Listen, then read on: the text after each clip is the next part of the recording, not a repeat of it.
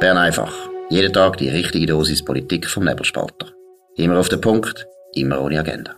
Der Podcast wird gesponsert von Swiss Life, ihrer Partnerin für ein selbstbestimmtes Leben. Das ist die Ausgabe von Bern einfach vom 23. Februar 2022. Heute äh, Dominik Feusi, Bundeshaus und Serkan Abrecht, ebenfalls Bundeshaus. Auf Zürich kann man sich nicht verlassen in der heutigen Zeit. Ich weiß nicht, ob die alle ähm, in der Ferien sind oder an der Fasnacht gibt es in Zürich nicht. Nein. Zum Glück nicht. Aber wir sind da, wir sind für euch da, besprechen das grösste, das wichtigste Thema vom heutigen Tag, nämlich ähm, die, der russisch-ukrainische Konflikt. Ich habe heute gelernt vom, äh, von einem Intellektuellen, vom äh, Jarmolenko, Viktor Jarmolenko, den ich vor Jahren interviewt habe. Man soll nicht Ukraine-Krise sagen, weil ja Mhm. Es ist eigentlich nicht eine Krise von der Ukraine. Das ist eine von Russland verursacht hat. Es genau. ist eine Russland-Krise. Es ist eigentlich eine Russland-Krise und es ist, wir müssen das auch so ein bisschen benennen.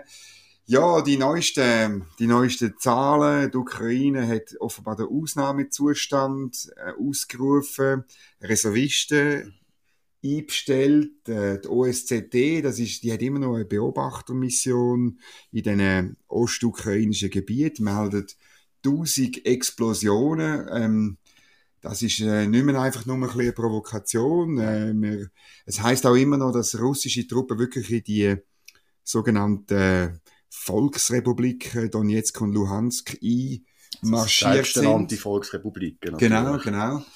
Ähm, ja, was ist deine, was ist, was, was sind die Gedanken? Was, an was denkst du, was läuft im Moment dort? Und, und wo, wo stehen wir? Ist das schon Krieg? Ist das noch nicht Krieg? Ich glaube, wenn man von tausend Explosionen, gegenseitigem Artilleriebeschuss etc. Du bist ja Artillerist, du weißt, genau, von was du redest. ich weiß, von was ich rede. dann kann man mittlerweile eigentlich von Krieg schwätzen. Oder jedenfalls von einem Konflikt ganz nach an der Kriegsschwelle. Was die Dringlichkeit oder vor allem das Drama ein bisschen aufgezeigt hat, ist die Meldung, die heute kam, ist, wo die Ukraine der ganzen Bevölkerung erlaubt hat, sich zu bewaffnen. Also, da ist jetzt heute das Gesetz verabschiedet worden, das ein Notstandsgesetz ähm, jede Frau und Mann darf und soll, wenn sie kann, zum Selbstschutz, äh, Selbstschutz eine Waffe ähm, zur Hand nehmen. Und das zeigt schon, wo wir jetzt angelangt sind. Wenn das die Reaktion von der Regierung ist, weil du sogar weißt, dass das konventionelle Militär und Gegner theoretisch unterlegen wäre massiv und dann einfach der Bevölkerung auch sagst, hey, wenn es darauf ankommt, nehmt eure eigenen Waffen und helft euch, dann merkst du, oh hoppla, das ist nicht mehr lustig. Ja, eigentlich sollte man halt die Art Waffengesetz äh, dauernd haben, sagen wir natürlich als Schweiz. Natürlich, oder? genau. Und das Aber, Liberale auch. Genau. Selbstverständlich. Also, äh, ja, ich meine, es gibt dann so Bilder, ähm, 20 Minuten hat so Bilder publiziert, oder von Leuten, die da so ein bisschen Training machen, aber es ist klar, ich meine, wenn die russischen Panzer rollen, ist das, ähm, zwar nett, aber es mhm. ist nicht wahnsinnig äh, effizient. Aber andererseits muss man auch sagen, ähm, ja, wir sind gleich nicht, also bis er dann wirklich Panzer auf Kiew rollen, der Herr Putin. Also, äh, wie wahrscheinlich das ist, das ist ja gestern schon diskutiert worden. Ein Kollege von uns, der Georg Hessler von der NZZ, hat das gestern im Club auch thematisiert. Mhm. Und ähm, hat es dort eigentlich noch gut gesagt.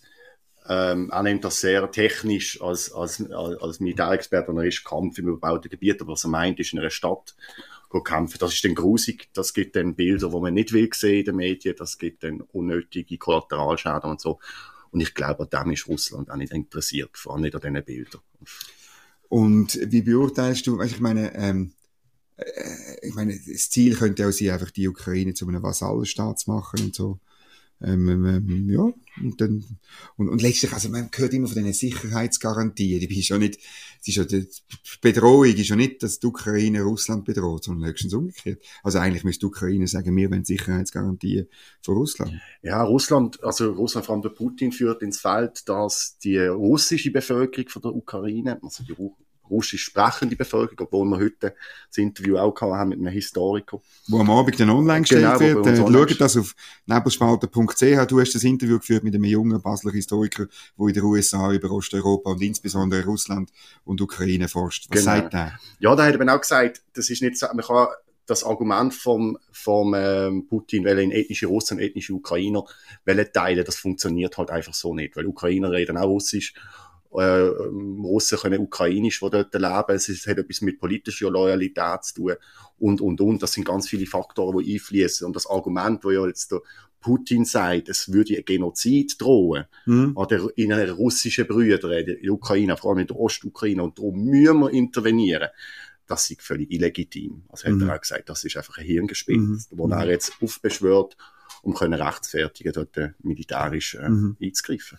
Letztlich, oder, also was der Herr Putin natürlich macht, ist die Schwäche vom Westen ausnutzen. Ich meine, wir haben die verschiedentlich gesehen und gehört. Wir haben sie insbesondere letzten Sommer gesehen in Afghanistan. Der Westen ist nicht mehr bereit, für seine Prinzipien zu kämpfen und äh, darum macht er, er macht das also so ein bisschen schrittweise. Also ich meine, heute hat man gelesen, eben, dass äh, als Reaktion äh, auf die auf die neuesten Entwicklungen oder äh, sagt der, äh, der Herr Putin sagt, ja, es wird äh, eine harte Antwort auf US-Sanktionen geben, eben, weil die USA und, und Großbritannien haben die ersten Sanktionen verkündet, die EU ist dran. Ähm, es ist ein bisschen komisch, es ist noch ein bisschen schwierig zu beurteilen. Alle drei sagen, es sind knallharte mhm. Sanktionen. Gleichzeitig sagen sie aber, es sind nur die ersten Sanktionen. Also, ja, es ist so eine Salamitaktik und ich muss sagen, wenn sie wirklich hart wären, dann könntest du es ja nicht mehr noch wahnsinnig auf, auffahren. Und, und irgendwie, wie fest ihm das wehtut, ähm, bin ich mir einfach nicht sicher, weil ähm, äh, Russland hat seine Einnahmequellen in anderer Form, im Bereich Energie, im Be sie Gas. haben auch Reserven, Gas, sie haben auch Reserven in, in Gold und so weiter. Also es fällt einem noch ein schwer, von da, von Bern aus, die wirtschaftliche, wirkliche Wirkung von Sanktionen zu beurteilen. Und dann ähm, muss ich auch sagen, historisch ist natürlich so, dass Sanktionen in Russland noch nie etwas bewirkt haben. Ich meine, die Leidensfähigkeit von Russland ist legendär. ja. Angefangen vor über 200 Jahren ähm, beim Feldzug von Napoleon und über diverse Versuche, den russischen Bären zu zwingen. Come on. Ich glaube wirklich, ähm, ich habe heute Morgen geschrieben, ich finde, ähm, die gute alte Abschreckungs, äh, Abschreckungsstrategie fände ich besser. Letztlich muss der Herr Putin wissen, dass er wirklich militärisch an die Grenze kommt. Sonst wird er das macht er nicht. Und, oder er macht einfach immer weiter. Oder, ja, aber darum, er macht einfach weiter. Darum ist schon das eine Drohung, von, von, zum Beispiel von der Annalena Baerbock. Was hat die gesagt? Ja, wir müssen mit den härtesten Sanktionen Deutschlands rechnen. Ja, noch mehr Helm, noch mehr Helm noch mehr Helm für, für die Ukraine. Nein, Nein also da hör bitte auf. Da machst du lächerlich. Also was, was genau wollen wir machen, Deutschland? Mhm. Was wollen wir? Mhm. Ich kann nicht, wir haben jetzt Nord Stream 2 mal sistiert, das Projekt von einer Pipeline, die eh nicht in Betrieb ist, wo jetzt einfach ein paar aber, Firmen eine Milliarde wird kosten. Ja, aber ziemlich fertig gebaut ist. Aber fertig gebaut ich meine, ich hätte ja. jahrelang Zeit gehabt, um zu sagen, nein, ich komme uns in die Tüte. Ja. Es ist ja klar gewesen, was mit Nord Stream 2 passiert. Ich meine, die Amerikaner haben jahrelang gesagt, hey, das ist ein Projekt, das zu einer geopolitischen Veränderung von der Situation führen wird. Und jetzt sagt der Herr Scholz, ja, wir haben ganz neue Umstände und müssen auch unsere Energiepolitik ganz neu erfinden. Entschuldigung, auf welchem Planet lebt ja. der? Das ist Wahnsinn. Vor allem, dass er erst jetzt zur Einsicht kommt, plötzlich. Ah, es geht doch, wir können uns doch nicht einfach auf russisches Gas verlassen. Und dann bin ich gespannt, was die EU anbringt. Ich meine, ich meine, ähm, ja, ich mache aus meinem Herz keine Mördergrube. Die EU hat sich bis jetzt nicht äh, auszeichnet, dass sie wirklich einen, einen kongruenten außenpolitischen Stand gebracht hat. Wie siehst du das?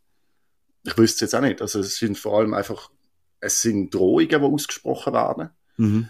Aber wie du auch richtig gesagt hast, ich glaube, bei, bei, Russland lange momentan, also haben auch nie, es lange einfach nicht irgendwelche Drogenspinst, die man heraufbeschwören will, sondern wirklich Hardware. Du musst denen mal wirklich eine Grenze zeigen. Und das kann die EU nicht.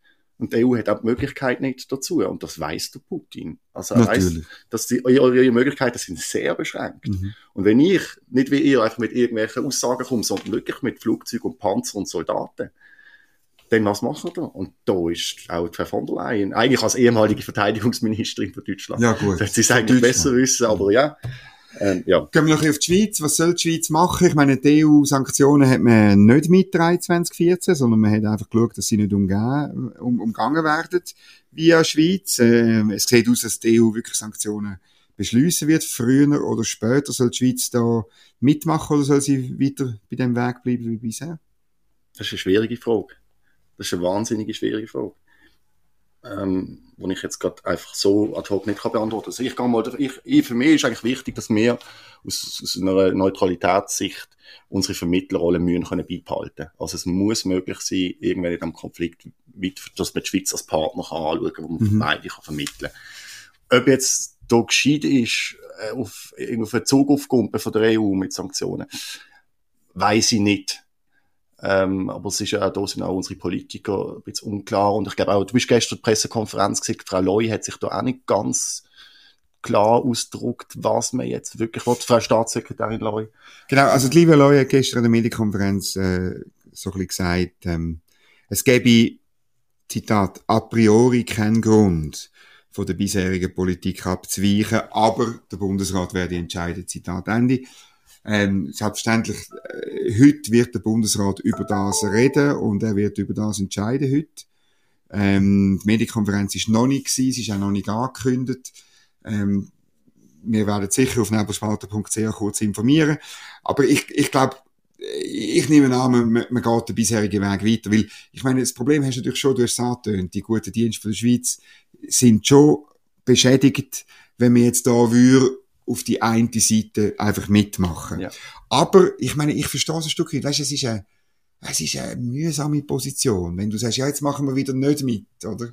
Mhm. Und es ist ja, ähm, ist ja in der Außenpolitik meistens der Fall, dass die Schweiz am Schluss aus irgendeinem Grund, aus irgendeinem Grund sagt, ja, da machen wir jetzt nicht mit, oder? Weil wir ja unsere Außenpolitik ein bisschen anders verstehen. Das ist ein Block, man darf das Wort blockfrei eigentlich nicht brauchen, weil das in den 80er, 90er Jahren für, für ganz äh, komische Staatenclub innerhalb von der mhm. UNO gegolten hat. Aber es ist natürlich gleich so. Wir gehören, und das hat auch Frau Leu gestern gesagt, oder wir, wir gehören nicht irgendeinem von den Blöcke an, wo sich da rund um die Kontroverse oder der Konflikt zwischen der Ukraine und Russland bildet haben. Und das ist ja richtig so. Und das ist eben auch richtig so. Mhm. Und wenn, wenn du dann plötzlich sagst, okay, wir machen die, die Sanktionen mit, dann gehörst du dann eben zu einem Block dazu. Ich muss vielleicht sagen, also äh, die SP fordert das ganz stark. Die Grünen auch. Die Grünen auch, oder? Ähm, auf, der, auf der bürgerlichen Seite sieht es ein bisschen anders aus. Von der Mitte hat man nicht so viel gehört. Gibt es da einen Ausreißer bei der Außenpolitischen Kommission, Präsident von der Außenpolitischen genau, Kommission, der, der Herr Franz Grütter, ja, das, was sich sehr aus dem Fenster gelehnt hat heute. Ja, sag mal, sag mal, was sagst du? Also, man muss es jetzt noch sagen, oder? Russland, er hat gesagt folgendes Zitat. Mhm. Russland muss von den USA und der NATO die Garantie erhalten, dass die Ukraine nicht NATO-Mitglied wird. Das ist das Minimum. Ja, und das ist Schwachsinn. Also so etwas kannst du nicht sagen. Also erstens nicht zu einem Konflikt, wo die Ukraine hundertprozentig nicht der Aggressor ist, ja. sondern angegriffen wird. Und zweitens handelt es sich bei der Ukraine immer noch um eine liberale demokratische Gesellschaft, wo die Bevölkerung selber darüber entscheiden dürfen, ob sie der NATO möchte angehören oder nicht. Und das sollte vor allem von einem Politiker aus der SVP äh, jetzt mehr auf Verständnis stoßen. Also finde ich jetzt schon merkwürdig, dass ausgerechnet noch der Präsident von der APK sich so weit auf die Äste rauslässt. Ja, ist nicht, ich meine, meine Beobachtung ist doch schon, dass in der SVP hast du so einen, äh, so einen, so einen äh, Flügel, wo irgendwie äh, es, der, der Putin noch cool findet und einfach fasziniert ist, vielleicht von, von seiner Allmacht, von seinen Truppen, vielleicht ein bisschen zu viel russische YouTube-Video geschaut ja, hat oder so. Ich frage mich das auch, ich habe mir das auch schon beim Nationalrat ähm, Köppel da auch schon gefragt, aber ja. ob er sich da von Russia Today inspirieren weil er am SRF nicht glaubt, ich weiß auch nicht warum, woher die plötzlich in Nähe gekommen ist für bestimmte Leute in der SVP-Fraktion zu den Russen. Das kann ich nicht verstehen. Es ist lustig, im offiziellen Kanal oder sagt die SVP betont einfach vor allem, dass Neutralität von der Schweiz muss gewahrt bleiben mhm. und ich glaube, das ist der kleinste gemeinsame Nenner in dieser Partei. Ja. Aber sonst ist sie relativ kopflos unterwegs. Ja, ziemlich. Und eben, du, du hast es erwähnt, die Äußerung vom Präsidenten der Außenpolitischen Kommission, er hat auch einen, also einen kleineren, mittleren ähm, Shitstorm kassiert. Wir haben ihn vor dem Mittagessen kurz ja. gesehen auf dem Bundesplatz. Er hat dann das ein bisschen abgespielt, aber er hat dann gerade müssen zu SRF ja. go, go anstehen. Ich meine, da muss er schon ein bisschen aufpassen, was er da rauslässt, ja, oder? Also er ist auch, ich meine, der Präsident von der Außenpolitischen Kommission ist auch ein Stück weit Repräsentant von den Außenpolitikern im Parlament. Äh, das ist nicht, ähm, das ist, wie soll ich sagen, das ist nicht äh, die Schweizer Regierung, natürlich mhm. nicht. Aber ich meine, wir haben ja immer im Nebelspalter die Außenpolitiker, die sich da aufspielen, zum Beispiel in der EU-Frage als, Ja, als Wahnsinn. Diplomaten haben wir irgendwie kritisiert und darum muss man eigentlich sagen, der Herr Grütter ist eigentlich im gleichen Fahrwasser, jetzt einfach bei einem anderen Thema. Genau, das ist so. Apropos anderes Thema. Jetzt kommen wir noch zu den Tierli. Genau, Tierli, immer schön. Und zwar ähm, 20 Minuten informiert mit einem wunderschönen Bild von einem Mauswieseli. Mhm. Hast du schon mal eins live gesehen? Ja. In Meiringen. Ja, ich habe auch schon eins live gesehen, auf der Jagd. Also, Oh. Es ist nicht jagdbar. Ah, ist nicht jagdbar. Nein, es ist nicht jagdbar. gut. Es ist einfach schön. Das ist ein kleines, wahnsinnig wendiges Tier und 20 Minuten braucht das für Good News. Und das finde ich, müssen wir, wir sind ja wirklich Ja, wir sind auch für Good News.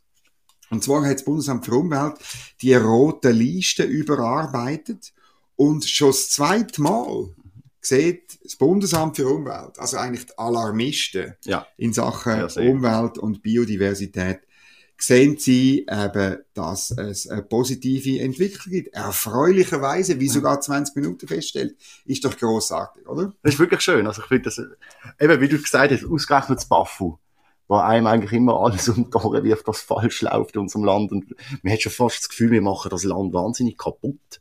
Immer mit den Jahren. Finde ich es noch schön, wenn aus dem Departement von sagt, schaut, da, wie nennen sie es da, der kleine Helfer bei der Mäusejagd jetzt, das Wieseli, das Ja. kommt wieder. Es, nein, es ist wirklich schön. Das finde ich jetzt noch cool. Weißt du, es ist, ähm, ich, ich kann es jetzt von, einem Beispiel im Kanton Bern sagen, oder? Man tut ja, ähm, äh, man sagt ja immer, der Feldhas ist wahnsinnig gefördert. Mhm. Aber zählen tut man ihn immer im grossen Moos. Das ist dort bei Inns, bei Lies, äh, Mhm. beim Bielersee, Murtensee dort.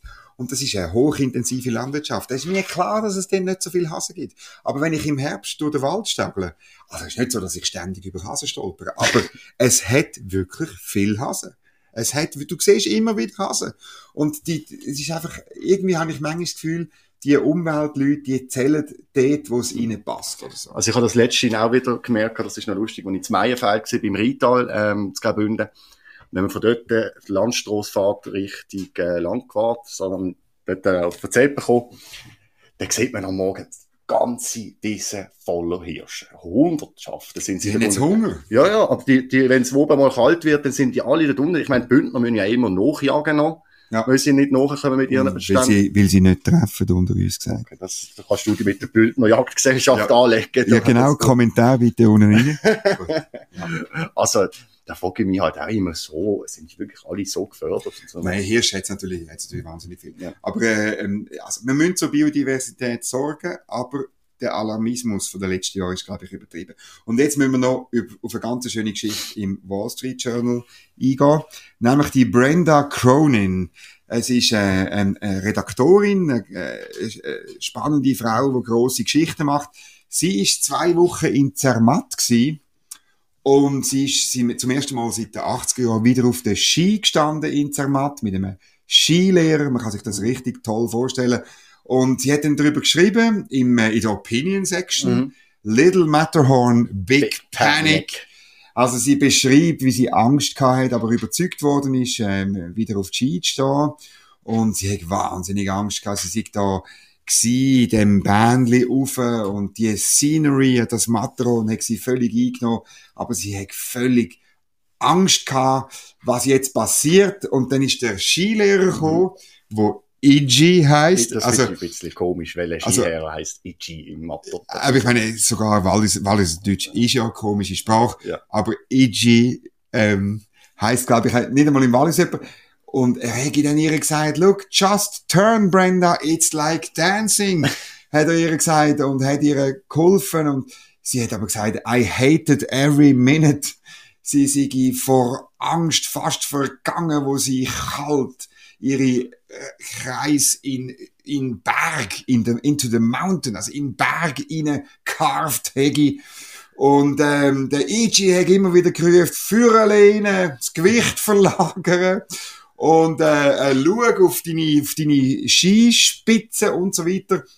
Äh, aber so nach drei Tagen sind es ob sie gegangen. Grossartige Erfahrung von der Brenda Cronin. Ich, ver- ich verstand sie ein bisschen. Ich erinnere mich so, glaube einfach nostalgisch zurück, als ich noch Kind war. Wir haben ja alle als Kinder in der Schweiz angefangen, lernen Skifahren. Machen wir heute nicht mehr, aber Aber früher hat man das so sogar gemacht. du in jungen Jahren. Sogar ich in jungen Jahren, weiss nicht, in Schuns unten im Münstertal. Ja. Und dann bist als kleiner auf, drei Tage im Stemmbögli, hin und her, gehst die ganze Zeit um, hast Angst vor dem Hang, dann bist du voller Schnee, es ist anstrengend, bist verzweifelt. Dann ist auch, das finde ich noch lustig, wie sie das sagt, wenn ihre Skifahrer, äh, Skilehrer ihr sagt, führen lehnen, nicht hindern. Genau. Ist ja eigentlich ein menschlicher Reflex, wenn du schnell auf etwas zufährst, dann lehnst du dich zurück, Ja. nicht führen. Also verstand ich noch, das muss man so abtrainieren. Wenn du eine erwachsene Frau bist, ins Wallis musst gehen, drei Tage, wie nennt sie Snowplowing, also Stemmbögli fahren, und Genau. du siehst neben dir die achtjährigen Kinder vorbeizischen. Dem sagt man heute Pizzastückli. Also, Pizzastückli, Ja, in man der dem. heutigen modernen Skischule, ja, das weiss ich von meinen Kindern. Pizzastückli oder Spaghetti. Also wenn man parallel fährt, ist Spaghetti, sonst ist Pizzastückli. Okay, gut. Sie hat dann wirklich, nach neun Tagen, ist ihre, ihre, ihres Bewusstsein, ihr Standing so ein bisschen, as my confidence was building, ist sie umgekehrt. Und weil sie schon mal eine Verletzung hatte, aber nicht beim Skifahren, etwas ganz anderes, ist sie zu einem Doktor gerannt und hat sich röntgen Und der Herr Doktor hat gesagt, äh, sie sind vielleicht fähig, am nächsten Tag wieder Ski zu fahren. Das hat sie gemacht. Und sie hat aber irgendwie dann noch die Hand eingebunden gehabt. Und ähm, erfahrene Skifahrer haben gesagt, also die eingebundene Hand ist der Beweis, Mrs. Cronin, dass sie wirklich sich pushen über ihres normale, ihre normale Comfortzone raus. Und das hat wirklich ihr noch die letzte Confidence gegeben. Und sie schließt der wunderbare äh, Artikel, sie sind also der Little Matterhorn Glacier aber abgefahren, the Europe's highest mountain station, and it is no longer scary terrain for me. I've already booked for next year. Und das freut uns Das und, freut und, uns. und, und Schweiz Tourismus natürlich auch Ja, sehr. das ist doch großartig. Ja, Die Dame ist auf Zermatt gekommen. Sie hat sich selber wirklich überpusht und, und die hat ein tolles Erlebnis gehabt. Darum freuen wir uns auf alle Amerikaner, die in Zukunft auf Zermatt kommen. Und die Walliser natürlich auch. Ja, jetzt sind wir ein bisschen länger geworden, weil wir, Ja. das haben wir jetzt ein bisschen abfeiern. Brenda Cronin, we wish you all the best. Sie Come back. zulässt. Genau. Und euch allen wischen, äh, wischen wir auch, auch all the best. All the best. Äh, geht auf Zermatt oder sonst wo Skifahren. Es ist wunderbares Wetter, es hat frisch Schnee gegeben in den Bergen. Und ähm, zwischendurch könnt ihr auch im Gondeli via Spotify und Apple Podcast Bern einfach hören. Alles Gute, morgen zur gleichen Zeit. Habt einen schönen Tag, eine gute Zeit und bis nächstes Mal. Das war Bern einfach, immer auf den Punkt, immer ohne Agenda. Gesponsert von Swiss Life, ihrer Partnerin für ein selbstbestimmtes Leben.